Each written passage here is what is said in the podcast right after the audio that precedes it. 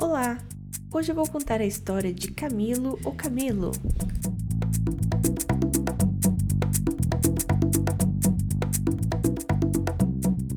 Era uma vez um camelo que vivia saltitar alegremente pelas dunas quentes do deserto.